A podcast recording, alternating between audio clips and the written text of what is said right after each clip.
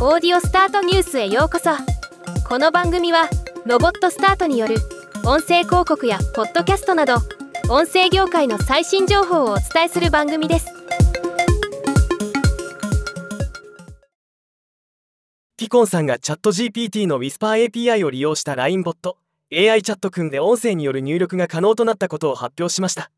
AI チャットくんは LINE で手軽に AI とチャットができるサービスでリリースからわずか25日で87万人が利用し総メッセージ数は1500万通を突破しているそうです。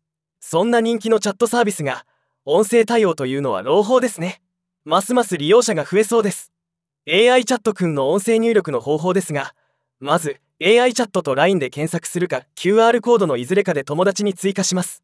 メッセージ送信欄の右にあるマイクボタンを押して音声を送信すれば OK です。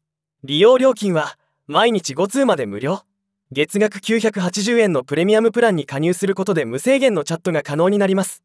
音声入力は有料ユーザー限定の機能になる予定とのことですが今のところ期間限定として無料ユーザーでも音声入力機能を利用できます。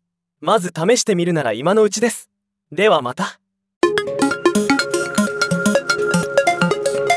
今回のニュースは以上です。もっと詳しい情報を知りたい場合「オーディオスタートニュース」で検索してみてください。ではまたお会いしましょう。